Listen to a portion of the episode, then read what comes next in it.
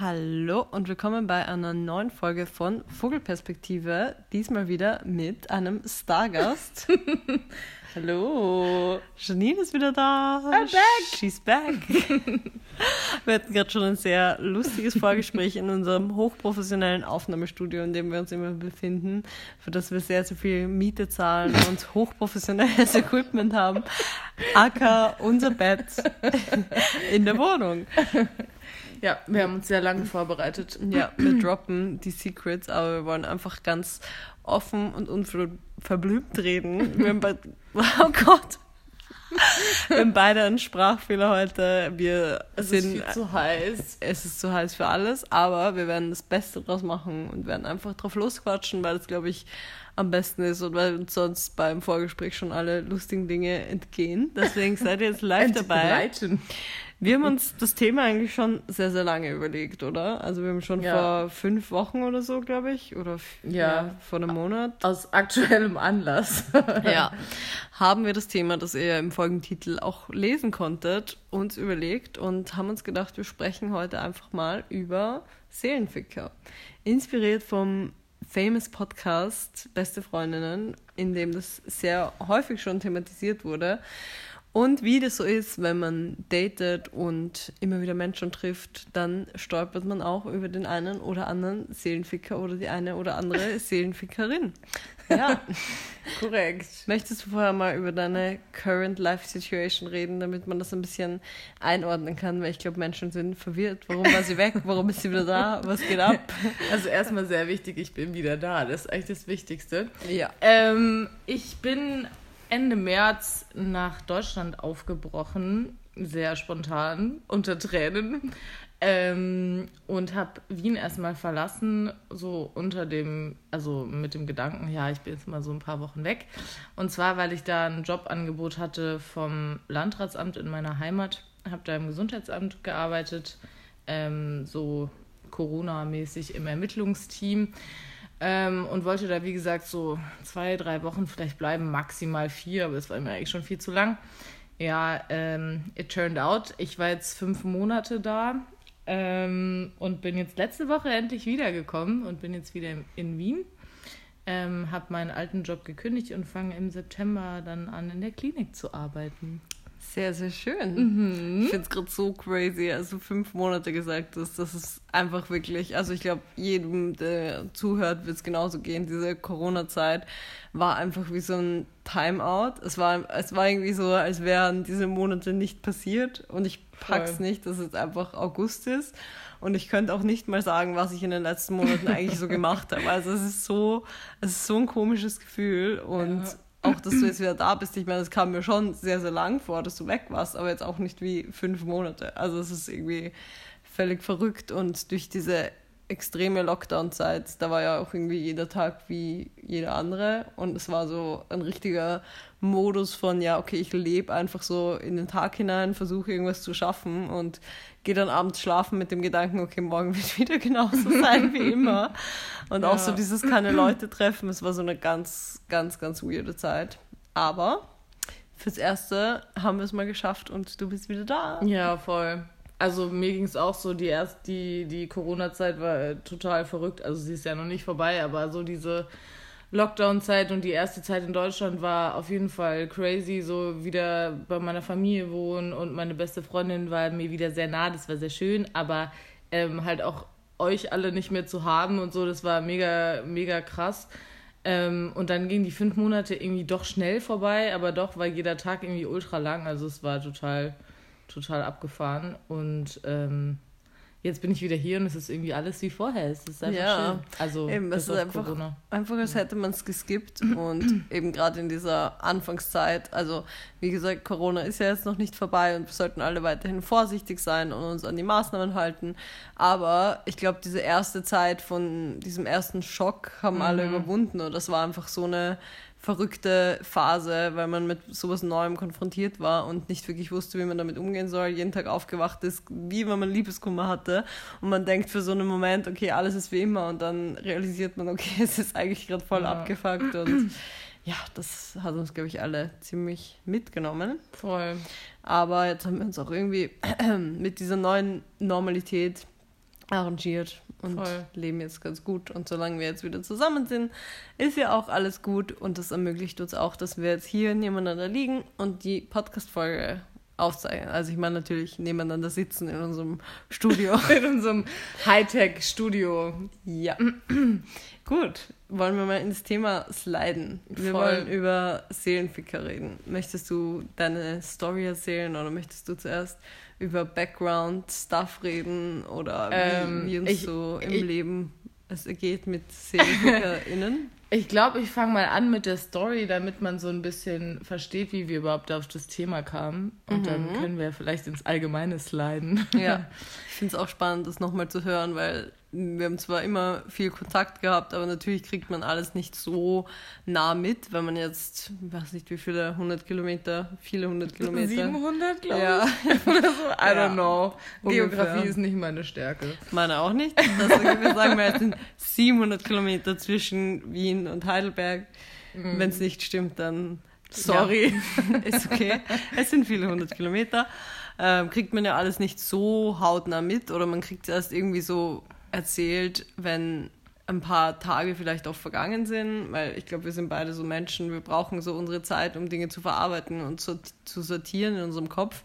Und oft sind es mal nicht ein paar Tage, sondern vielleicht auch ein paar Wochen. Und gerade wenn sowas passiert, sage ich mal, dann ja, braucht man einfach auch Abstand, um überhaupt drüber reden zu können mhm. oder um überhaupt das so als Ganzes zu rappen und dann ja, das mit etwas Distanz betrachten zu können. Ich habe auch ähm, vor ein paar Tagen, weil wir haben schon, als es passiert ist, haben wir gesagt, dass wir die, äh, die Podcast-Folge aufnehmen. Und da habe ich schon gesagt, so, ich glaube, jetzt kann ich auch drüber reden, ohne anzufangen zu weinen. Also ich glaube, vor ein paar Wochen wäre das tatsächlich noch nicht möglich, möglich gewesen. Insofern ganz gut, dass wir so lange gewartet haben. Ja. Ähm, ja, also die Story, ich versuche sie mal kurz zu fassen, was gar nicht so einfach ist. Ähm, weil da einfach sehr, sehr viele Emotionen und Gedanken natürlich auch eine Rolle gespielt haben. Aber so die Kurzfassung, ähm, ich habe in der Corona-Zeit, habe ich jemanden kennengelernt und ähm, für mich, ja, war das erstmal nur einfach ein cooler Typ, so, den ich super nett fand und ähm, wir haben uns gut verstanden, wir haben uns irgendwie über Wochen jeden Tag gesehen ähm, was für mich total komisch ist, weil eigentlich halte ich es mit wenigen Menschen so lange so gut aus. Ähm, aber es war ja Corona-Zeit, also da ist jetzt nichts irgendwie großartig gelaufen, sondern wir haben einfach sehr viel Zeit miteinander verbracht, die sehr schön war. Er hat sich sehr um mich bemüht. Er hat irgendwie keine Worte, Kosten, Mühen gescheut, mir das auch zu zeigen, dass er mich sehr mag. Und ähm, ich habe halt von Anfang an irgendwie ihm so meine Lebenssituation relativ offengelegt, auch wie ich so lebe, was ich in Wien so treibe, wie meine Ansichten zu Beziehungen und zu Kommunikation und ähm, ja, zu, zum Leben an sich einfach sind. Wir haben da sehr, sehr viel drüber gesprochen und das ist für mich eigentlich schon sehr untypisch, weil ich mich ähm, Menschen, was so mein Innenleben angeht, nur sehr schwer öffne oder sehr, sehr wenig öffne oder erst nach langer Zeit. Und es hat sich aber irgendwie richtig angefühlt. Ich kann gar nicht sagen, warum, aber irgendwas in mir hat gesagt, so, okay, irgendwie fühlt sich das richtig an und um den Menschen irgendwie an dir zu halten, musst du dich ein Stück weit ihm gegenüber öffnen. Ähm, was noch dazu kam, war, dass ich ja wusste, dass meine Zeit in Heidelberg begrenzt ist vor allem war da noch die Rede davon, dass ich im Juni schon zurückgehe. Ähm, das heißt, es war dann irgendwie wirklich nur so ein paar Wochen noch entfernt und er musste nochmal in seine Studienstadt zurück und so. Und als wir, ähm, genau, kurz bevor er dann eben in seine Studienstadt da zurückgegangen ist, ähm, haben wir halt nochmal so sehr offen geredet und ich habe halt gesagt, so, hey, ich äh, tue mich super schwer, mich zu öffnen und ich habe immer Angst, verletzt zu werden und war da super offen und er hat halt gesagt, so, hey, du bist bei mir voll sicher und wir versuchen das Beste draus zu machen und wir können uns besuchen und wir schauen einfach alles, wie das läuft und überhaupt. Und wir wissen ja beide, dass wir uns gerne mögen und bla. Und es war ja sogar die Rede davon, quasi, ja, er muss jetzt zwar nochmal in seine Studienstadt zurück, aber theoretisch ist er äh, völlig ungebunden, was genau. seinen Ort angeht und er könnte quasi überall hin, oder? Genau. Also wir haben wirklich schon so total über so Zukunftsmusik gesprochen, nach so wenigen Wochen, ich weiß gar nicht, ob es zwei, drei Wochen, keine Ahnung ähm, waren da schon echt super weit in so Gedanken, wo ich irgendwie dachte so, oh mein Gott, was ist mit dir passiert? So, was hat der mit dir gemacht? So, normalerweise bin ich so ein Mensch, ich brauche Wochen, Monate, bis ich mal überhaupt mich irgendwie jemandem emotional öffne. Und da war halt schon so klare Kommunikation und so viel von mir, was ich preisgegeben habe, auch aus meiner Vergangenheit, hat mich sehr, sehr verletzlich gemacht. Ähm, und ja, dann kam der Tag, ähm, an dem er zurückgefahren ist und es war auch eher alles gut so. Wir haben dann auch darüber gesprochen, dass ich ihn besuchen komme und überhaupt und wann er wieder nach Heidelberg kommt und bla. Und dann war irgendwann so ein Tag, da war irgendwie alles komisch. Und ich war so, okay. Naja, gut, er hat sich halt irgendwie lange nicht gemeldet, aber ich bin da irgendwie nicht so ein Stresser. So, ich lasse jedem Mensch irgendwie seinen Freiraum, weil es hat irgendwie ja schon seine Berechtigung. Ja, und irgendwann ähm, kam dann so, ja, äh, er hätte seine Ex-Freundin getroffen und es war total das spannende Gespräch, so über die Vergangenheit und überhaupt. Und ich war so, ja gut, erzähl mal und so und habe da auch irgendwie mit ihm sehr offen drüber gesprochen und wir haben telefoniert und dann ging es immer noch darum, wann wir uns wiedersehen. Und dann wurde es immer komischer und immer komischer. Und irgendwann kam so der Punkt, wo ich so gemeint habe, ähm, du, was ist los? Ähm, und dann äh, kam nur so eine Nachricht von wegen, ja, er hätte irgendwie einen Vergangenheitsstrudel eröffnet und er will mich da nicht mit reinziehen und er braucht Zeit, um nachzudenken und tralala. Ähm, und ich war halt mega abgefuckt und er war immer noch so sehr bemüht und sehr nett zu mir, so irgendwie. Aber ich habe schon gemerkt, dass da irgendwas im Busch ist. Ähm, es wird doch ein bisschen länger, I'm sorry, aber das, okay. das, das dauert leider. Die Story ist länger, obwohl sie gar nicht so lange gedauert hat. Ähm, genau, also es war einfach total komisch zwischen uns und ich war halt immer noch so, ich meine, er hat mich zurückgelassen mit dem Gedanken, äh, mal gucken, was so zwischen uns in der Zukunft passiert. Und ich war halt immer noch in dieser Situation, in der emotionalen, und das war halt komplett überfordernd für mich so. Und er hat mir dann auch ein Datum genannt, quasi wann er sich wieder melden würde, weil bis dahin bräuchte er Zeit nachzudenken, hat er natürlich nicht getan. Ähm, dann habe ich ihm irgendwann ein paar Tage später geschrieben, so du, es wäre ganz nett, mal was von dir zu hören, weil irgendwie mache ich mir auch Sorgen und irgendwie ist es nicht so geil. Und ähm, dann hat er gemeint, ja, ähm, irgendwie ist das alles sehr kompliziert und er denkt sehr viel nach und ihm geht es total schlecht und was auch immer. Und er bräuchte halt noch Zeit. So, dann sind wieder ein paar Tage vergangen und ich habe ihm wieder seine Freiräume gegeben und habe gedacht, okay, der braucht halt seine Zeit, was weiß ich. Und irgendwann hat es mir einfach gereicht, da bin ich richtig ausgerastet und habe ihm eine Nachricht geschrieben und habe ihm gesagt, dass das einfach das allerletzte ist, so. Ähm, und ob wir telefonieren können. Und dann haben wir auch telefoniert sehr lange.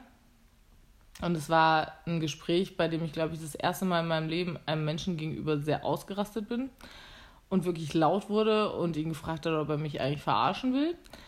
Ähm, woraufhin er natürlich meinte, nein, auf gar keinen Fall und überhaupt und er mag mich ja und aber das ist gerade alles so kompliziert und was weiß ich. Und er meldet sich bei mir. ja. Hat er nicht getan. Überraschung.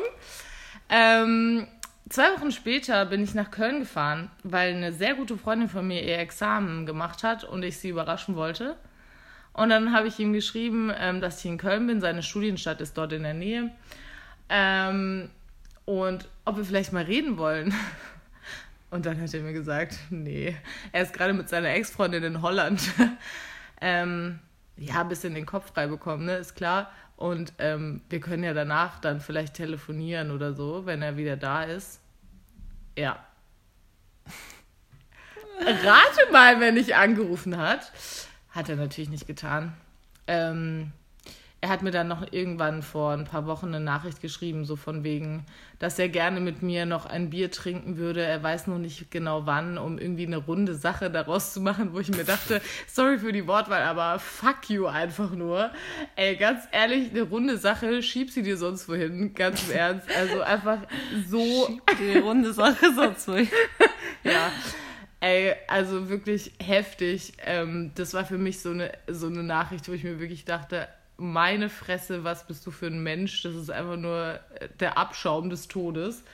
Ähm, ich habe dann nur zurückgeschrieben, dass ich ihm persönliches Wachstum wünsche und das wünsche ich ihm auch wirklich, weil das war für mich so eine Erfahrung, wo ich mir wirklich dachte, wie kann man mit einem Menschen, den man angeblich mag, so umgehen? Ich war echt, also ja, es war mega heftig. Mir ging es wochenlang wirklich sehr, sehr schlecht, muss ich echt sagen. Also es hat mich richtig runtergerissen. Ähm, Gott sei Dank hatte ich meine beste Freundin bei mir, die einfach äh, eine der besten Personen auf der ganzen Welt ist, ähm, die sehr viel für mich da war und natürlich auch ihr, mit denen ich immer reden konnte und so. Ähm, weil ansonsten, pff, keine Ahnung, hätte es mich, glaube ich, aus den Schuhen gehauen irgendwie. That's the story. Ja. Ja. Ich finde, das ist so, das ist so krass, weil der erste Gedanke, ich glaube auch, wenn man das hört, man denkt sich so, ja, das würde mir nie passieren. Mhm. Ich würde ja immer die Red Flags sehen und ja. ich würde das ja erkennen. Oder keine Ahnung, auch so, ja, ich würde mich dann halt zurückziehen, wenn so die ersten Signs kommen, dass irgendjemand doch vielleicht nicht so ist, wie er vorgibt zu sein. Voll. Und dann plötzlich, selbst wenn du das denkst und selbst wenn du glaubst, aus der Vergangenheit so viel mitgenommen zu haben, man landet dann plötzlich mitten in so einer Situation und man hat ja auch so ein Bild von einem Menschen mhm. und plötzlich kehrt sich das so um. Und es war ja wirklich so plötzlich. Also ja. so wie du es gerade erzählt hast, das war so alles eigentlich perfekt und es war richtig gut und es war so eine tiefe Bindung und dann plötzlich von einem auf den anderen Tag war es das nicht mehr. Voll. Und es war, was das Gemeine daran war, war, dass ähm, er war ja weg aus der Situation, die ich aber noch hatte. Also ich war ja noch zurück in Heidelberg und war noch in diesem Gefühl und in diesem Gedanken, in dem er mich zurückgelassen hat irgendwie. Und er war einfach raus aus der Situation. Und immer wenn er sich gemeldet hat oder wenn wir telefoniert haben, war irgendwie alles wieder gut. So, das hat mich irgendwie so voll beschwichtigt. Und auch diese Sache mit seiner Ex-Freundin zum Beispiel.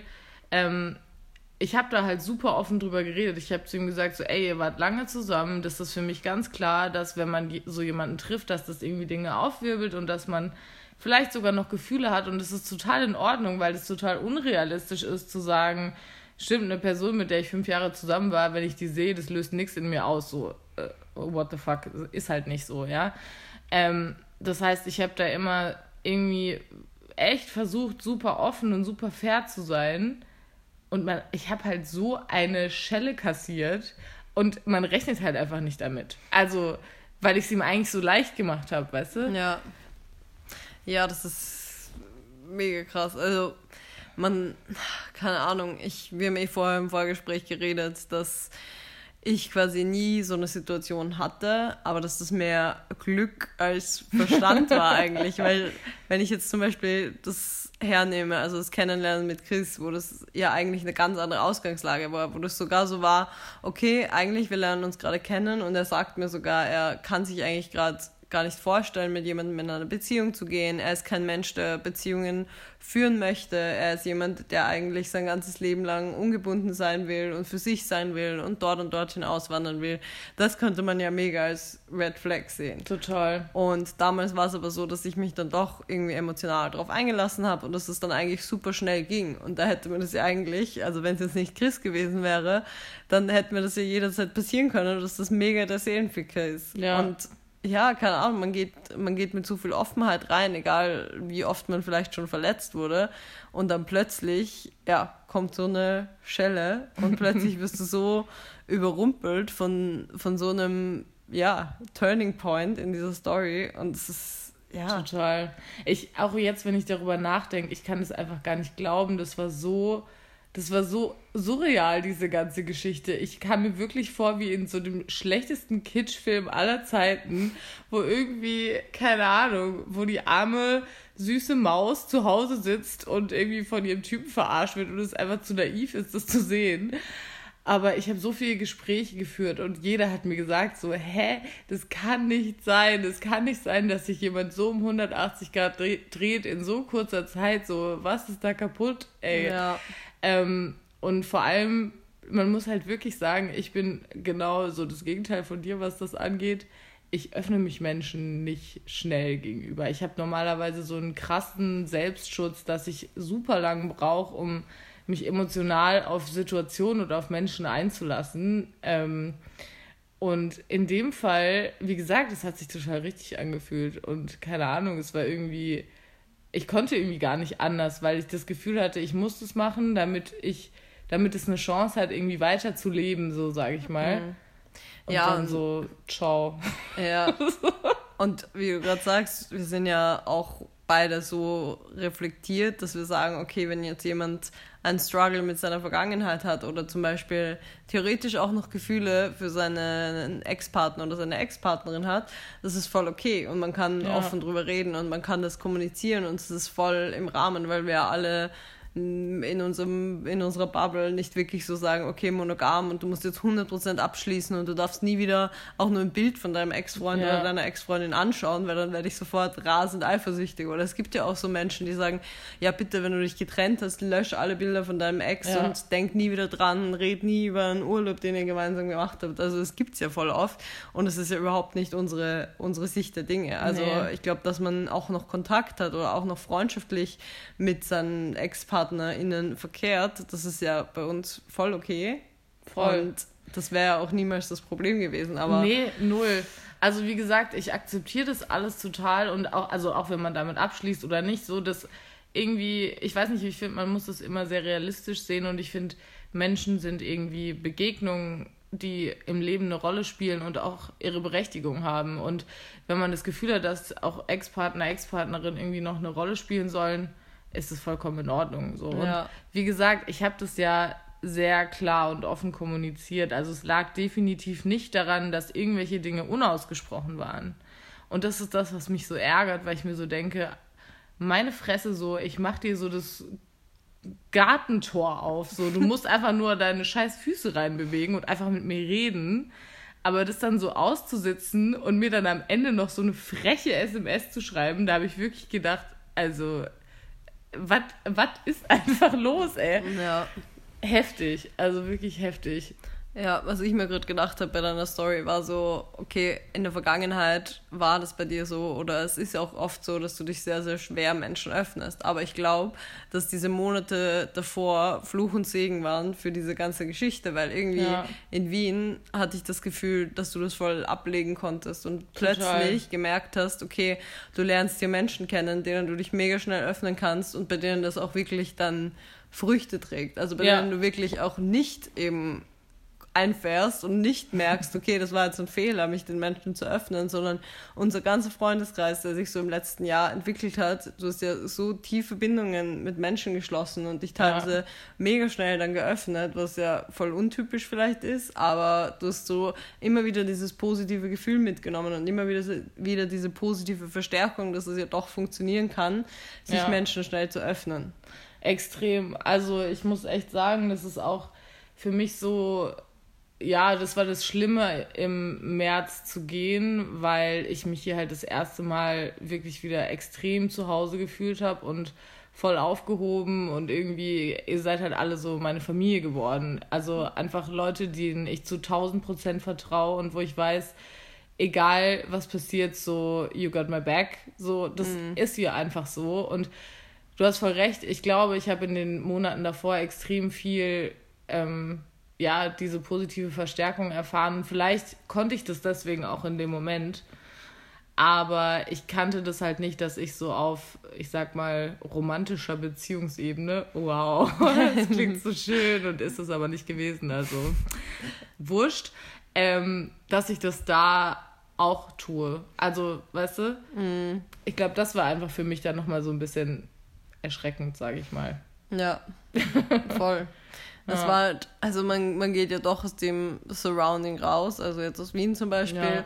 und nimmt das aber mit, diese positive Verstärkung. Und dann plötzlich bist du aber eben gar nicht mehr von den Menschen umgeben oder gar nicht mehr in diesem Surrounding, wo das vielleicht möglich wäre oder wo das wirklich dir gut tut. Aber man, man hat das ja noch so im Kopf. Also man, man ändert sich ja nicht von einem Tag auf den anderen, nur weil man an einem anderen Ort ist. Und dann Total. sind aber plötzlich Menschen, die dann das doch anders sehen, auch wenn sie es vielleicht im im ersten Moment anders kommunizieren. Aber das ist ja mega schwierig zu differenzieren. Also ich glaube, diese, dieser extreme Cut von, okay, von Wien weg ähm, nach Deutschland und dann eigentlich noch dieses Mindset in sich zu haben und dieses mega offene und dann aber so auf die Fresse zu fliegen, das ist halt echt doppelt und dreifach hart. Also, Ja. Extrem. Ähm, und ich habe mich auch 10.000 Mal gefragt, so warum hast du das gemacht? So warum? Wie dumm kannst du eigentlich sein? Du, du weißt doch, wie es eigentlich läuft. So. Ja. Du kennst dich doch. Ähm, aber auf der anderen Seite so, keine Ahnung, für irgendwas war es vielleicht gut. ja. I don't know. Ähm, die Verletzung war auf jeden Fall krass. Also es hat in mir eine extreme innere Unruhe ausgelöst über Wochen und ähm, hat mich schon so irgendwie sehr tief erschüttert. Also wenn man sich dann einfach so selber nicht mehr vertraut, weil man so verkackt hat irgendwie. Also wenn man sich einfach dem falsch, falschen Menschen anvertraut hat und sich einfach fragt so, wieso hast du das nicht gesehen? Ja, aber das finde ich gerade das Schlimme dran, dass man ja eigentlich, also dass du dieses, dieses Gefühl dann mittlerweile hattest, so von, Ja. von Wien und von der Erfahrung, so okay, ich kann Menschen wieder vertrauen, ich kann mich Menschen sehr schnell öffnen und es geht gut und dass das dann, also dass man sich dann selber und alles wieder in Frage stellt, Ja. weil eine so eine Person kommt und ich glaube, das ist gerade das Schlimme dran, man, man erlebt so viel Positives, aber natürlich, was am meisten hängen bleibt, ist so eine negative Erfahrung und man stellt sich dann wieder die Frage, ob das vielleicht alles nur, nur ein, also ob man vielleicht selber doch nicht an dem Punkt ist, dass man Menschen vertrauen sollte oder ob das wirklich die richtige Entscheidung ist, sich Menschen so schnell zu öffnen. Und das ist doch echt scheiße, wenn eine so eine Person kommt, die dann wieder dein ganzes fucking Weltbild so Ja. zerstört und dann, dann glauben an dich selbst und dann glauben an andere Menschen. Voll. Vor allem, weil auch dieses, was wir immer sagen mit Good Things Happening to Good People, so, das ist so voll, das, voll der Satz, der für mich so wichtig ist, weil ich immer so denke, okay, was du irgendwie gibst, das kriegst du auch irgendwann wieder so zurück. Und ähm, in dem Moment, als das so alles passiert war, dachte ich mir so, oh mein Gott, was ist das für eine Scheiße so? Ich will einfach nur eine Mauer um mich bauen und nie wieder mit Menschen reden. Ähm, aber was sehr beeindruckend, was ich beeindruckend an mir selbst fand, sagen wir es mal so, es ging dann doch recht schnell, dass ich wieder irgendwie zu mir zurückgefunden habe. Und natürlich auch irgendwie über Strategien, die man so über Jahre lernt und was weiß ich. Und man kennt sich auch einfach schon sehr lange mittlerweile und sehr gut. Ähm, aber es, also nach so den ersten schmerzvollen Wochen, sage ich mal, so dieser Weg zu mir zurück, das ging schon echt erstaunlich gut. Und ich glaube, dass man aus so Situationen einfach extrem viel lernt und auch gut rauskommen kann, ähm, wenn man eben so den Zugang zu sich selbst hat. So, weißt du? Ja, das glaube ich auch. Also, was ich gerade gesagt habe, dass man oftmals von einzelnen Menschen oder von einzelnen Situationen eigentlich wieder sein Weltbild voll zerstören lässt oder dass das eigentlich alles niederschmettern kann. Natürlich ist es das eine Szenario, aber ich glaube, dass also es spricht extrem für dich und für deine persönliche Entwicklung, dass du dann trotzdem so schnell wieder rausgefunden hast und auch ein bisschen fürs Umfeld, Extrem. dass du gemerkt hast, okay, vielleicht stelle ich in dem Moment alles in Frage und vielleicht lassen mich dann auch in den Wochen und Monaten danach die kleinsten Dinge an, an Menschen zweifeln, die vielleicht davor mich nicht so aus der Bahn geworfen Ja. hätten, aber es heilt schneller, als es es vielleicht früher gemacht hätte. Auf jeden Fall. Auf jeden Fall. Und vor allem diese positive Verstärkung, die ich irgendwie durch euch und durch mein anderes Umfeld irgendwie habe, die ist halt immer noch da. Und das ist einfach so wichtig, das in so Momenten zu merken. Ähm, also ich wünsche einfach jedem Menschen, der irgendwann mal seelengefickt wird, wirklich, dass er einfach so ein Umfeld hat, wie ich es habe, weil das ist einfach das Allerbeste. Also das ist wirklich was, damit geht's irgendwie doch weiter und geht doch klar. Ähm, aber nichtsdestotrotz machen wir uns nichts vor. Seelenfickerei ist aber nichts. Nein. Das ist einfach das allerletzte.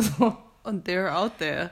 Also ja. es, es kommt einfach so oft vor und wir haben ja auch im Vorgespräch darüber geredet, dass es solche Seelenfickereien nicht nur in romantischen, was hast du gesagt, romantischen, ja, romantischen, äh, was habe ich gesagt, Liebesbeziehungen? Nee. Ja, ich, ich weiß nicht, nennen wir es romantischen Kontext gibt, sondern auch bei Freundschaften und da haben wir auch an unsere Kennenlern-Story zurückgedacht. das ist ja eigentlich auch, also das war so ein Ding von, okay, ich gehe einfach wirklich komplett in eine Unsicherheit rein und ich weiß ja. nicht, wie das, wie das werden wird. Und ich glaube, das war von uns beiden irgendwie so ein Ding von, okay, ich, ich riskiere jetzt eigentlich gerade mega viel und ich setze gerade mega viele, viele Dinge aufs Spiel und ich muss auch irgendwo meine vielleicht erste Intuition ein bisschen abschalten, weil es eigentlich nicht so eine völlig, völlig nicht intuitiv war. ja, es war so eine Ausgangslage, mm, ja, ich war auch so ein bisschen aus, aus Trotz heraus bei mir. Also ich, um das mal, ich weiß nicht, haben wir das schon mal erzählt? Ich weiß nicht. Ich weiß Ach, es nicht. Wir es einfach. Wir tun es einfach. Also es war ja am Anfang so, dass äh, Jardine eine Affäre von Chris war und wir kannten uns I'm nur... the affair. She's the affair. What a bitch. und ähm, dass wir uns schon aus dem Gym kannten, vom Sehen. Und ich aber dann so in, den erst, in dieser ersten Phase, nachdem du das erste Mal was mit Chris hattest, haben wir uns ja manchmal im Gym gesehen und ich kenne es ja von mir selber, dass ich einfach, wenn ich trainiere, bin ich so in meiner Zone und ich habe das größte Resting Bitch Face der Welt aufgesetzt und denke einfach nicht mehr über mein Surrounding nach. Und dann war da Janine, die das genauso gehandhabt hat, die einfach genauso in ihrer Zone war, mit ihrem Kapuzenpulli Squats gemacht hat und nicht mal irgendjemanden angeschaut hat. Oder die zum Beispiel einfach, okay, ich war gerade mitten in meinem Satz und dann ist sie halt rausgegangen und ähm, heimgegangen und hat vielleicht nicht zu mir persönlich Tschüss gesagt und sich nochmal von mir verbeugt. Und ich, ich und ich dachte mir halt so, boah, sie hasst mich sicher. Und sie findet mich sicher voll scheiße. Und dann, keine Ahnung, aus irgendeinem unerfindlichen Grund dachte ich mir aber trotzdem, ach, die ist schon eine gute. Und ja, natürlich, das merkt man auch einfach, das ist ja. meine Aura. Und ich habe dann einfach, ich habe, es hat begonnen eigentlich mit einer Playlist, die ich gehört habe in der Autofahrt ja. und dann haben wir irgendwie begonnen, über diese Playlist zu schreiben und haben uns irgendwie so ein bisschen ausgetauscht und dann gab es so einen gemeinsamen Bierpong-Abend im Gym und da haben wir uns eigentlich das erste Mal so ein bisschen unterhalten, so mega besoffen. Richtig besoffen am Weg zum Club. Ja. Und da war das dann so danach, dass wir eigentlich mega viel geschrieben haben. Und ich dann einfach gedacht habe, so, ja, eigentlich, sie, sie wirkt schon richtig cool. Und ich habe ich hab Janine auch gefragt, ob sie glaubt, dass ich Borreliose habe, weil ich so einen Stich in meinem Unterschenkel hatte. Sie lebt noch, sie hatte keine. Ich hatte keine Borreliose. Und irgendwie, es waren einfach so viele Momente, wo ich mir dachte, so, okay, soll ich sie jetzt ansprechen, soll ich jetzt schreiben? Was war mega die Unsicherheit. Aber ich habe es aus irgendeinem Grund trotzdem gemacht. Und dann am Ende haben wir uns getroffen, haben fünf Stunden über Gott und die Welt geredet. Und es war für uns beide wahrscheinlich so, wir sind da hingegangen und dachten uns so, Gott, was soll das jetzt werden und wie, wie kann das sein? Und ab dem Tag haben wir uns, glaube ich, das war ja die letzte Woche von Janine in Wien, ja. haben wir uns einfach jeden Tag, glaube ich, gesehen. Oder ja. ich glaube, ja, eigentlich wirklich fast jeden ja, Tag. Ich glaube, es waren fünf Tage hintereinander ja. oder so. Ja. Und halt echt immer so, nicht für eine Stunde auf ein Café, sondern so bis drei Uhr nachts am Solarkanal und haben einfach über alles geredet. Und das war dann sofort so, okay, wow, wie wie krass ist diese diepe Connection ja. innerhalb von dieser einen Woche. Und das war auch völlig kontraintuitiv. Voll. Alles. Aber es ist, es ist gut gegangen und es ist daraus keine, keine, keine Seelenficker-Freundschaft geworden. Es ist keine toxische ja. Freundschaft oder Beziehung daraus geworden. Und eben, wie gesagt, genauso war es bei mir mit Chris, dass ich mich eigentlich entgegen alle meiner Red Flags oder Warnsignale, die man so hört, darauf eingelassen habe. Voll. Und zum Beispiel bei Chris, es wäre ja, oder man hört das ja so oft, okay, wenn jemand sagt, er will gar keine Beziehung, dann lass es, es ist eine Red Flag. Und man denkt aber trotzdem in dem Moment, ja, vielleicht kann ich ihn noch ändern. Und ich glaube, also ich möchte jetzt nicht so sehr in Klischees sprechen, aber das haben wir auch vorher gequatscht, dass es doch tendenziell Frauen eher so geht, dass sie sich mhm. denken, okay, er ist vielleicht mega der Fuckboy, aber ich kann ihn noch ändern. Ja. Und ich glaube, so kommen ganz, ganz viele Seelenfickereien zustande. Und bei mir war das wirklich mehr Glück als sonst was, dass ich eben nie in sowas reingerutscht bin und dass ich eben nicht solche, solche Momente hatte. Ja. Kurzer random Fact noch zu unserem ersten Treffen. Ein kleines Zitat. Ich habe einfach, bevor ich dich gesehen habe, habe ich geschrieben, ich hoffe, sie will mich nicht abstechen. Eine gute Freundin wow. von uns, weil ich wirklich dachte so, okay, was will sie von mir? Ich dachte halt irgendwie, keine Ahnung, ich war mega neugierig und deswegen bin ich hingegangen. Und wie, wie jetzt sich rausgestellt hat, war das die beste Idee ever. Aber weiß man ja vorher nicht. Ja. Also ähm, ja, ich glaube, was du meinst mit diesem, ja, ich kann ihn noch ändern und für mich wird er bestimmt ein anderer Mensch und so, bla.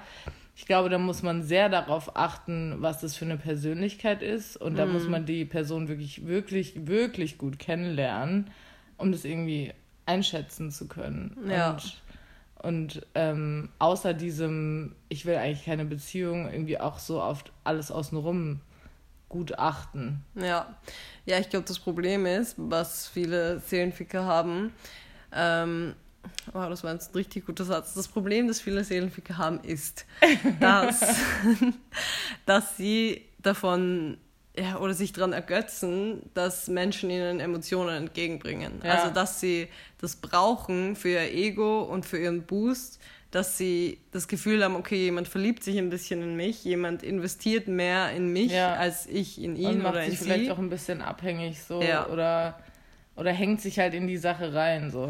Und das ist mega gefährlich und ich glaube, da ist so viel, da kann so viel Herzschmerz involviert sein.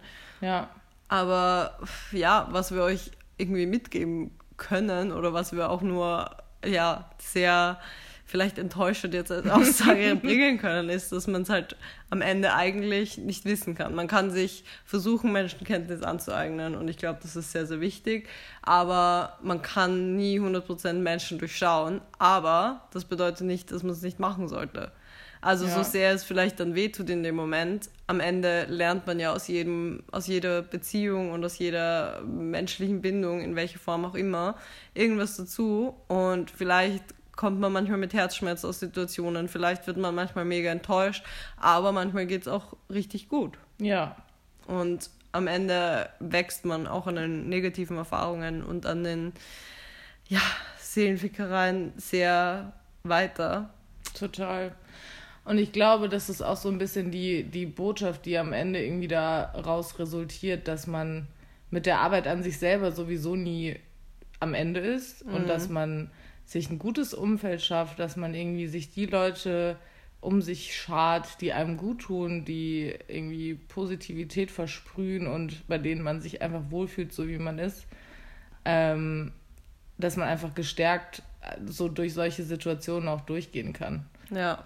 Ja, und auch was du gesagt hast mit Arbeit an sich selbst. Ich glaube, wenn man mit seiner Arbeit an sich selbst sehr, sehr weit ist, dann kann man auch viel besser solche Dinge einschätzen. Also wenn ja. man sich viel sicherer ist in seiner Person und viel sicherer ist mm, oder viel glücklicher ist mit sich selber, dann kommt man erstens nicht so leicht in solche Situationen rein und wenn es dann aber doch passiert, kommt man leicht aus solchen Situationen wieder raus, weil man viel gefestigter mittlerweile ist in seinem Leben und in seinem Selbst und Sein. Total. Und dann alle Seelenficker da draußen, überlegt euch, was ihr da tut und warum ihr das tut, weil das ja. ist nichts, das ist nichts Gutes. Ja, wenn man, wenn man jetzt die andere Seite hernimmt und man ist vielleicht jemand, der ah, jemanden kennenlernt und man, ja, man, es geht darum, okay, wie kommuniziert man, was es ist, was man möchte. Es bringt nichts, jemandem das Blaue vom Himmel herunter zu erzählen. Ja. Also das ist einfach, es es führt zu nichts. Also es klingt vielleicht in dem Moment super gut und man, man kann jemandem in dem Moment so viel Sicherheit geben, aber das ist so eine falsche Sicherheit, die eigentlich niemand haben möchte. Und ich finde, ja. es macht einfach immer mehr Sinn, mit offenen Karten zu spielen. Und wenn die Person sich dann nicht darauf einlassen möchte, weil ihr das zu unsicher ist, dann ist es blöd, aber dann ist es einfach so. Und man erspart sich selbst und man erspart vor allem der anderen Person so viel Schmerz, wenn man direkt mit offenen Karten spielt. Ja.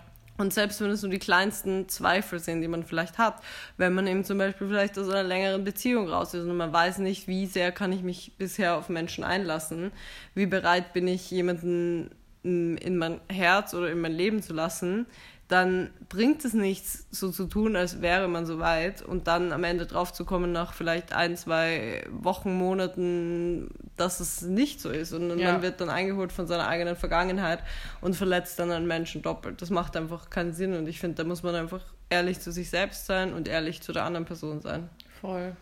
Und ich glaube auch, selbst wenn man sich da noch nicht so ganz sicher ist oder wenn man denkt, man ist so weit und ist es dann irgendwie doch nicht, so das A und O ist halt wirklich, dass man einfach früh genug den Mund aufmacht, dass man den Mut hat zu sagen, so und so sieht es bei mir aus. Ich halte den anderen irgendwie auf dem Laufenden, was bei mir auch im Kopf mhm. und im Herz irgendwie abgeht, weil man kann Menschen oder Bindungen oder Beziehungen irgendwie nur pflegen und bei sich halten, die man mag, natürlich nur, ähm, wenn man den anderen teilhaben lässt. Also Investition und Teilhabe ist einfach ein Riesending und wenn man das nicht kann und wenn man das bemerkt, dann muss man das einfach sofort kommunizieren. So ja. schwer das ist, aber es ist immer besser, das geht dann irgendwie schnell, als dass man da ewig wartet und der andere wartet und irgendwann weiß eigentlich keiner mehr, worauf er wartet. So. Ja. Vor allem, wie einfach ist es einfach heutzutage, ja. mit jemandem zu kommunizieren. Also selbst wenn ich absolut nicht den Mut habe, jemandem sowas ins Gesicht zu sagen, wie leicht ist es, eine Sprachnachricht aufzunehmen, wie leicht ist es, in sein Handy eine scheiß Nachricht einzutippen. Also irgendwie offen zu sein oder irgendwie Dinge anzusprechen, auch wenn man sie vielleicht für sich noch nicht fertig durchformuliert hat oder noch nicht durchgedacht ja. hat. Es ist so einfach und moderne Technologie ermöglicht einem so unglaublich viel. Ja. Und das ja, bewahrt einen auch davor, irgendwelche falschen Versprechungen zu machen. Also gerade dieses, ja, ich melde mich dann und dann und mm, werde dann sagen können, was ich möchte. Oder ich, ich brauche jetzt zwei, drei Tage für mich, aber dann kann ich mit dir reden. Und ja. dann macht man es nicht. Das ist einfach ein viel größerer Schlag in die Fresse. Und ja, man muss nicht mit seinem Gedanken oder mit seinem Prozess fertig sein, aber jemanden teilhaben zu lassen ist einfach so wichtig und einfach offen zu kommunizieren. Davon lebt einfach jede Beziehung, egal ob sie monogam ist oder offen oder ob es auch nur eine, eine ja, Freundschaft plus oder was auch immer ist. Total, ja. Ja, ich glaube, das ist wirklich das, was ich auch nochmal für mich irgendwie aus der Sache total mit rausnehme, wenn ich bei irgendwem wieder das Gefühl habe, dass er kommuniziert mit mir, indem er einfach nicht mehr kommuniziert, dann werde ich das einfach versuchen, für mich schneller zu kappen und zu sagen, okay, das ist einfach für mich was, was gar nicht funktioniert. Ja. Es, es funktioniert einfach nicht. Sorry, aber da, da bin ich raus.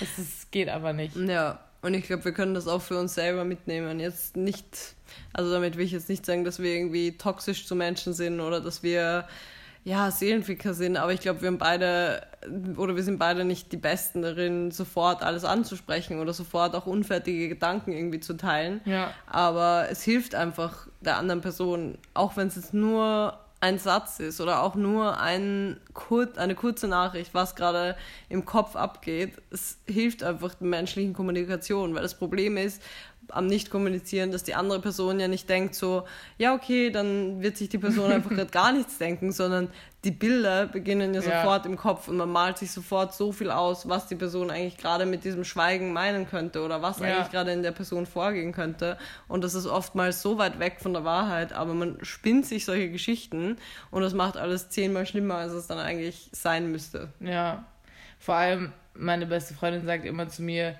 die kennen dich halt alle noch nicht so wie ich. Also wenn es jetzt um irgendwelche Leute geht, die neu in mein Leben kommen. Weil meine beste Freundin und ich sind seit 100.000 Jahren befreundet. Sie kennt mich ungefähr in jeder Lebenslage und kann mich dann einfach lesen, auch wenn ich eben nichts sage. Aber davon kann man einfach bei der Allgemeinheit nicht ausgehen. Ja. Ähm, und selbst bei uns, wir, wir selbst bei ja, uns, ja. Ja, also ich, ich würde mal behaupten, wir kennen uns sehr innig und ja. sehr, sehr gut und ähm, haben auch ein, oder sind auch sehr, sehr ähnlich in sehr vielen Dingen. Ja. Aber trotzdem kommunizieren wir manchmal so aneinander vorbei, wenn wir zum Beispiel einfach nicht kommunizieren und man, ich weiß nicht, selbst wenn man nur positiv Positives über die andere Person denkt, man malt sich schlimme Dinge aus. ja, voll.